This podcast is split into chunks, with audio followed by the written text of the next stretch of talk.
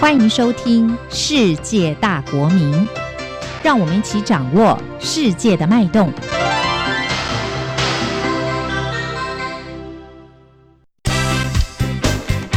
知无不言。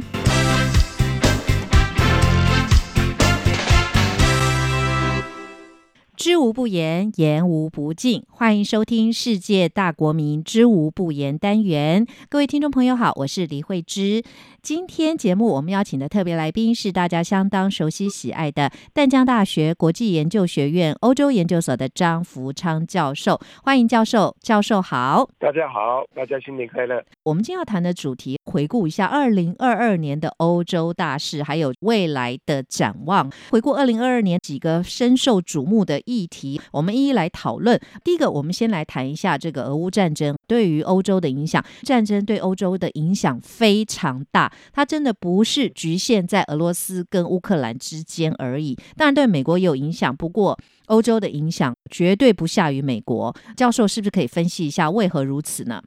是，这个是很好的一个议题啊。二零二二年呢、是一个不平静、不平安的一个年份哦，对全世界、对台湾每个人都有很大的影响。那乌俄战争呢，已经打了十一个月了哈，那有没有尽头？好像看看不出来，所以说这值得大家去担心的一件事情。那乌俄战争打了三百多天，那我们看到说最近的一个发展里面呢、看到说在军事上面双方都一直在加码，啊，美国啦、欧洲国家也都一直在扩大对乌克兰的一个军事支持。没错，那这个美国啦、法国跟德国都破天荒的已经要提供乌克兰先进的这个装甲运兵车，那这个是对俄罗斯来讲是很大的一个压力。这怎么说呢？在乌克兰，泽伦斯基一直要求的一个武器之一就是装甲运兵车。那装甲运兵车它的功能啊，是对乌克兰的战场是有很大的帮助的。我们说现在乌克兰的士兵的运送都是靠着一般的军用卡车，军用卡车它的限制是在颠簸的路段呢、或草丛啊，还是说在冬天的一个地面上面，这个一般的卡车、运兵车啊是比较不利的，不容易把这个士兵送到前线去，速度比较慢，而且还有一个安全上的顾虑。嗯，这是一般的军用卡车铺路在一般的公路上面，很容易受到这个俄罗斯这个武器的攻击啊。所以现在装甲运兵车，它可以跑比较颠簸的山路啦，这个隐蔽的一些一些沼泽地啦，哦，它速度也比较快。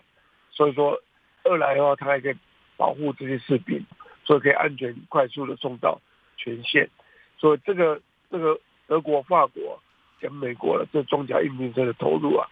对乌克兰是有很大的帮助。但第二个问题就是说，这个帮助有多大，能不能起一个决定性的战胜的一个一个效果啊？答案是是否定的啊。那目前的话，看来说，光是装甲运兵车还不够，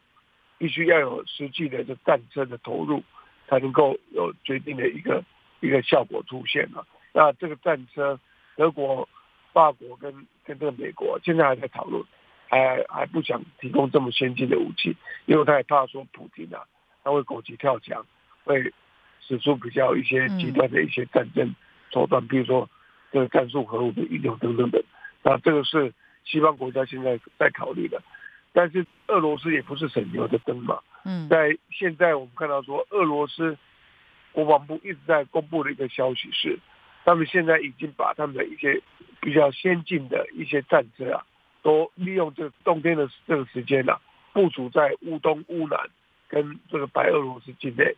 也就是说，他双方乌克兰跟俄罗斯都要准备他们的武装。那我个人估计，在二月或三月春暖花开的春季啊，应该双方会有大战。那这个大战之后会不会变成一个决定性的一个战争呢、那就是值得我们去观察。所以这个战争打到现在，我们说对欧洲的国家影响是非常大。光光这个难民呢，就有大概有一千多万个难民啊，逃离到这个西欧国家来。那对西欧国家是是雪上加霜。嗯怎么说？西欧国家哦，他们现在在乌俄战争的影响之下，得拿不到比较廉价的俄罗斯的石油天然气，所以他们的石油天然气的价格在最近啊几个月都一直飙涨啊，翻倍的涨啊，所以他们他们是非常非常困难的。那这个这个能源危机的情况之下，各国都采取补贴的政策，那中央政府补贴下去，那造成他们的一个债台高筑，那这个很多国家都很吃不消，所以加上这乌克兰难民上百万的难民一直进入波兰啊，这个德国啦这些国家进来之后，啊，对这些国家的政府啊，嗯，财政压力是非常大的。对，所以未来的乌克兰战争结束之后，难民潮会不会能够进入压压下来？嗯，那这些乌克兰难民现在在西欧国家境内的情况，除了财政压力之外，我们看到说叙利亚难民进入欧洲所担心的内部安全的问题会不会增加？那这个是各方在关注的一个焦点。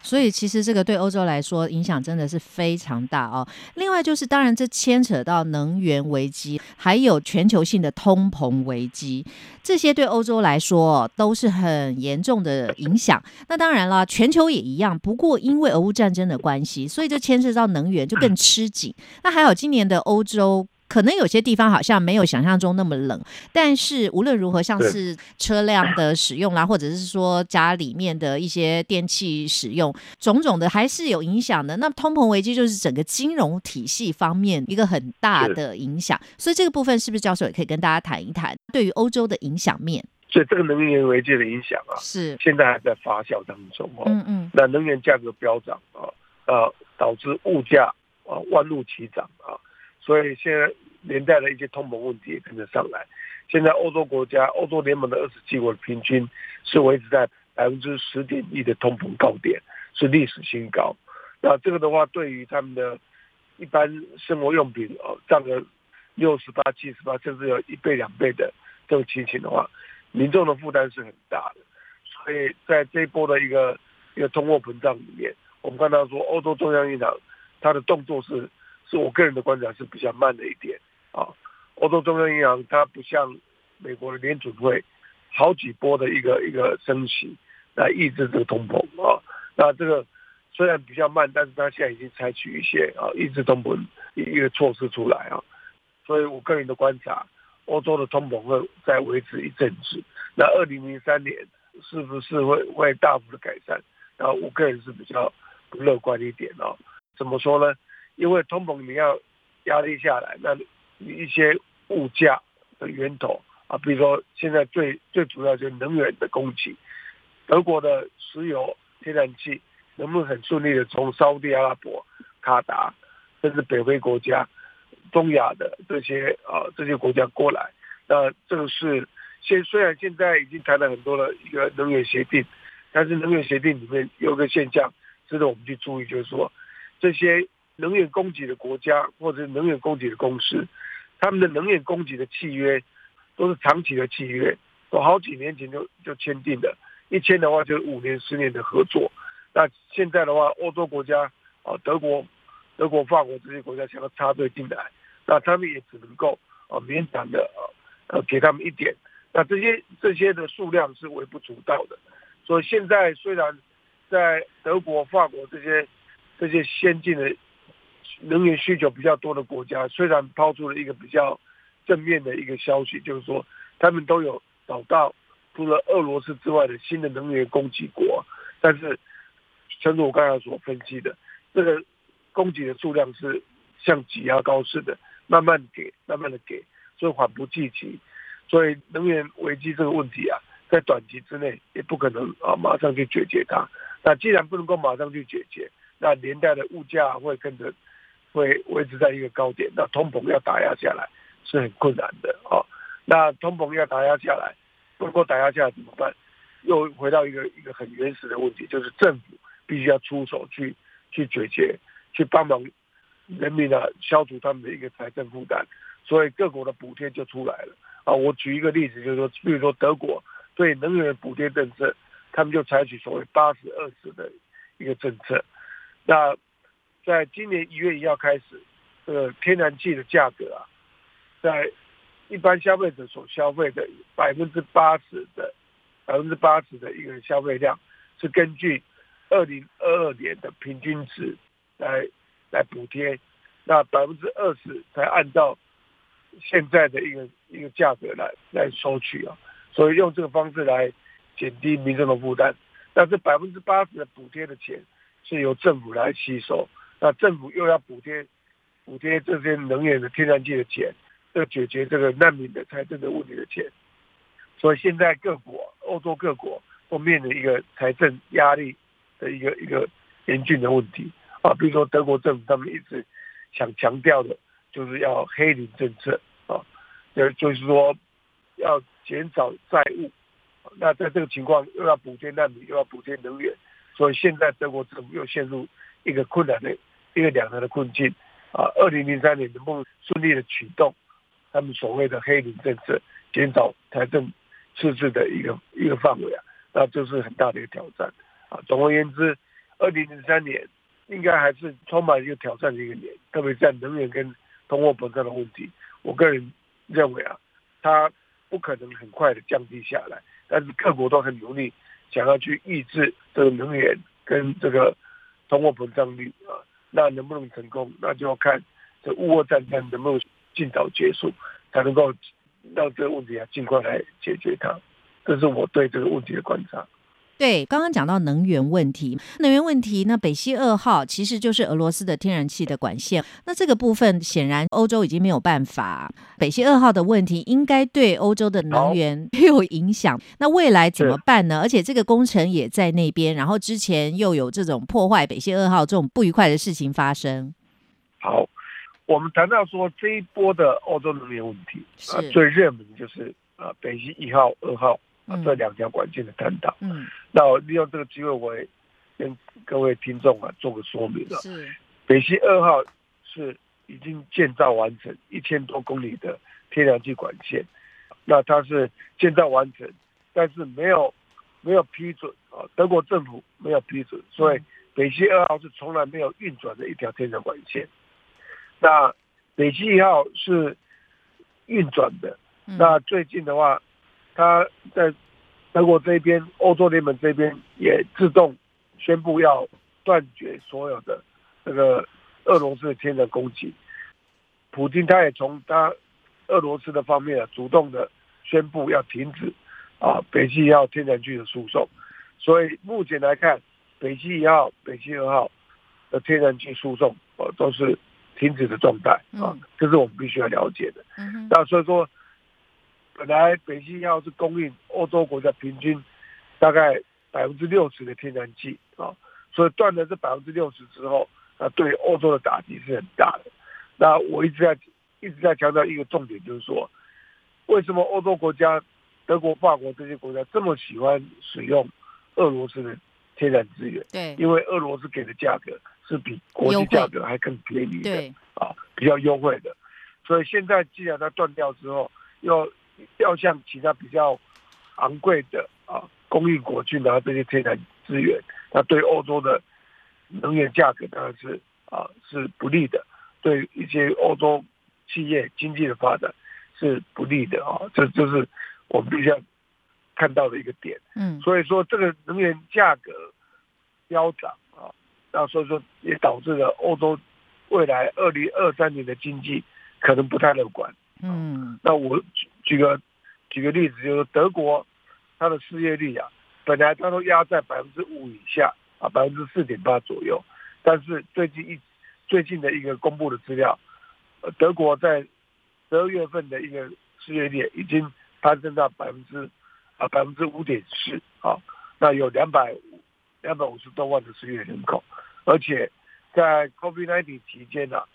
欧洲企业。犯了一个很大的一个错误，就是说，COVID-19 期间，各个企业为了节省它的一个人事成本，都大量的裁员。那现在慢慢要复工了，那找不到员工啊，所以有一些技术工啊，都大量缺乏。德国，他的估计缺乏四十万个啊技术工人。那各行各业都缺的情况之下，未来德国的经济、欧洲的经济要能够快速复兴吗？啊，就是啊，有点天方夜谭啊。所以说现在的话，我们看到说，航空公司也也受到很大的压力啊。法兰克福的机场啊，这个戴高乐机场啊，这些欧洲大的机场都出现啊人力荒啊，没有人搬运行李啊，那甚至一些空服人员啊也缺少，所以现在各国都在解封了，COVID-19 啊已经慢慢流感化了，那边境开放，那观光客暴增的情况之下。航空公司啊，欧洲航空公司，它应接不暇的情况之下，对他们的营业额啊、业绩啊，是很大的一个一个限制啊。嗯。所以 COVID-19 之后，欧洲经济的复苏，那就又要牵扯到说，这个人力的补充能不能迅速到位，那这样欧洲的经济它有望在最近的几个月能够起死回生，这是值得我们去观察一个欧洲经济发展的一个现象。对，另外我们有一个观察点，就是德国的总理肖兹哦，他在去年十一月初的时候访问中国大陆，这显然就是一个经济的考量。那当然也加上俄乌战争的影响，刚刚教授也分析了，而且德国的这个通膨还有能源价格也上涨，所以企业发展困难嘛。而且他们认为说，美国也有发战争财这样的一个疑虑了，比如说他高价的出售啊 LNG 给欧洲啦，还以高利贷去吸取欧洲的资金等等啦，种种的因。素北溪管线爆炸等等啊，这个其实各国 都有一些他们自己的算计跟自己的一些想法啦。那但是呢，很明显的啊，肖兹访问中国大陆，他也是当时是一个叫做独排众议啊，因为他也没有跟欧洲跟其他国家协调。不过这里要请教教授，为什么？难道德国不是一个自主国家吗？当他要去访问中国大陆的时候，为什么他还需要去跟欧盟其他国家协调？因为如果大家协调出来都是大家一致不做什么事，其实就很难各自发展各自的一些经济。或者是说其他的一些商业利益考量等等啦，所以可见已经也是到了非常严重的地步了。那当然可能也是企业界的一些压力。法国针对这个事情，他也有警告，他就觉得说，哎，那你就去了。可是法国难道自己也不想想办法解决自己的问题吗？所以教授怎么看这个部分呢？就是说跟中国大陆之间的关系。对，消资访中这个问题啊，确实是一个是很大的一个指标。嗯，啊，西方国家、欧洲国家跟美国的抗中立场。是不是要保持一致啊？那呃，德国必须需不需要遵守美国的一个发号施令，去跟中国保持距离？嗯，啊，那这个是这个问题的一个焦点。嗯，那我们看到说，媒体是大量批评德国消资啊，他不顾西方国家、欧洲国家的立场啊，反对中国的立场，那毅然决然的在这个时候去访问中国。那所以说，德国是不是破坏了西方联盟？的团结性，嗯啊，从这一点就是，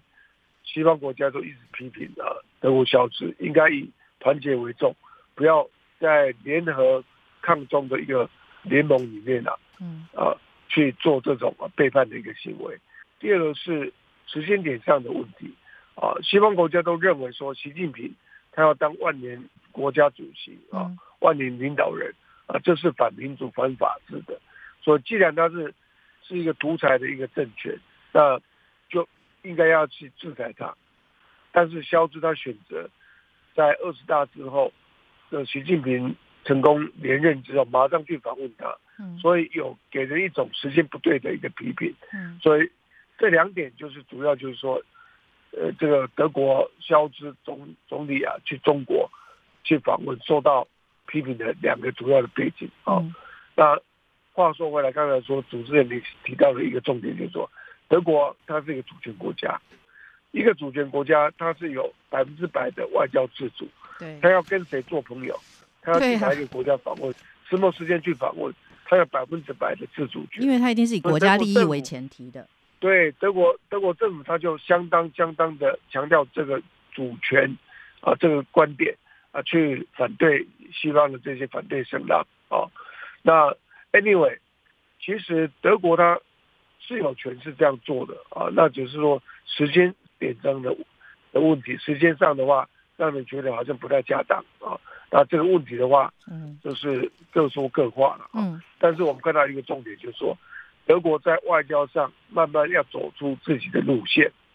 德国慢慢在强调所谓的外交自主、战略自主啊，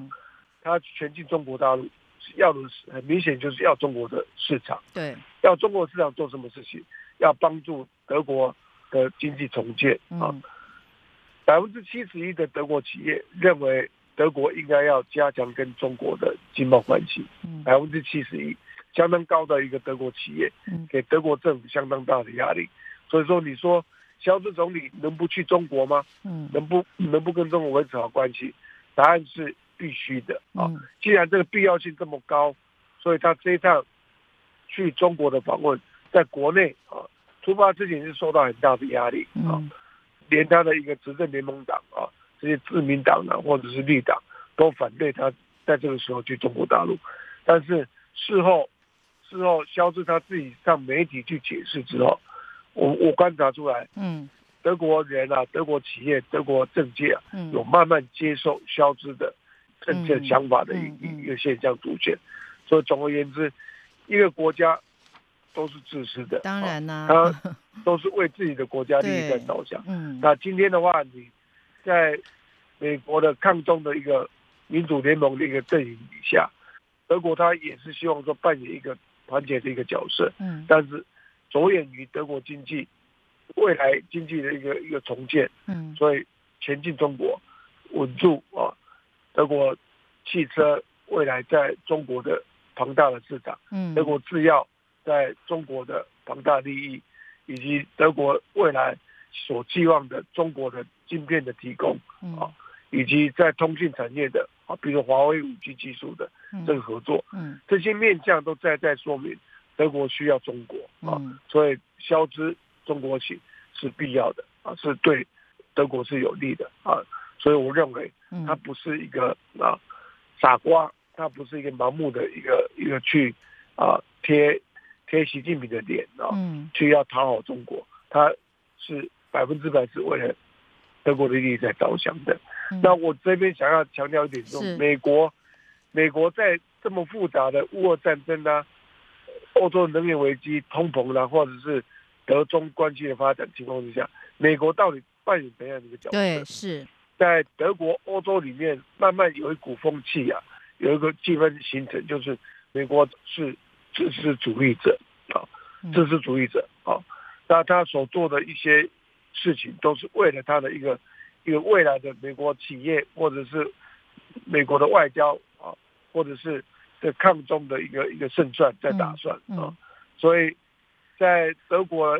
德国、欧洲国家所面临的能源飙涨的情况之下，美国美国虽然答应德国、欧洲联盟给他液态天然气或者是石油，但是这些价格也不是有利价格哦，都是按照国际的。国际的价格来卖给卖给欧洲国家，嗯，所以美国也从中获利啊，嗯，哦，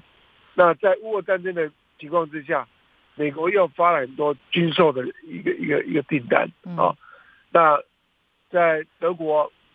跟其他欧洲国家大量购买美国的战斗机啦，这个防空飞弹系统，嗯，让美国军售欧洲又大量暴增啊，所以说种种面向看来，在整个。乌俄战争啊，能源危机啦，通膨啦，啊，这些面向来看，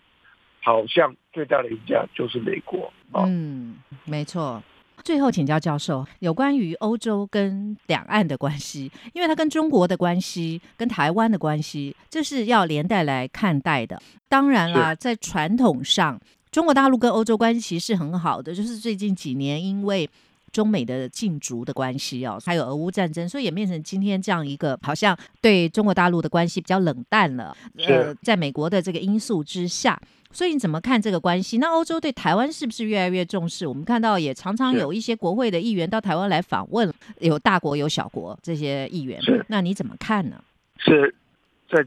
二零二二年了，嗯，这欧洲国家的议员访问台湾的次数跟量啊都暴增。对。那甚至连前北约的秘书长也来到台湾啊，来访问啊，来表示支持台湾。那但是这种种的一一些议员的访问啊，北约秘书长的访问，这我要提醒提醒我们国人的一点就是说，欧洲国家绝对没有实际去介入啊台海冲突的一个能力跟必要性啊。的跟意愿啊，这是我们必须要知道的啊。有这么多议员里面，在拜会我们的总统跟跟我们的一些政要的时候，都一再强调说对台湾支持在支持，嗯但是支持哦，在外交支持是是可以期待的，嗯那但是在实际的军事投入哦是不可能的。一来的话，欧洲联盟他们有自己的军队；嗯二来，欧洲国家他们精力都相当有限。嗯乌俄战争里面，主要支持乌克兰的还是美国。哦嗯那德国、法国，他也是蹑手蹑脚的啊、嗯所以，在北约秘书长访问台湾的时候，他也很老实的讲了一句话。那我觉得他的老实，嗯他的诚实啊，是很很值得肯定的。他说，北约是不可能实际军事支援台湾的，嗯哦所以这一点的话讲得非常清楚。嗯所以我们台湾不应该有个期待说，欧洲国家会来军事帮助台湾，嗯那这是我们必须要清楚的。嗯那还有第二个观点就是说，台湾跟欧洲国家的关系啊，决定于中国跟欧洲的关系啊，嗯也就是说，欧中关系决定欧台关系。嗯这怎么说？欧洲国家有很清楚中国优先的政策。嗯第二个，中国市场对欧洲国家的吸引是莫大的啊，嗯所以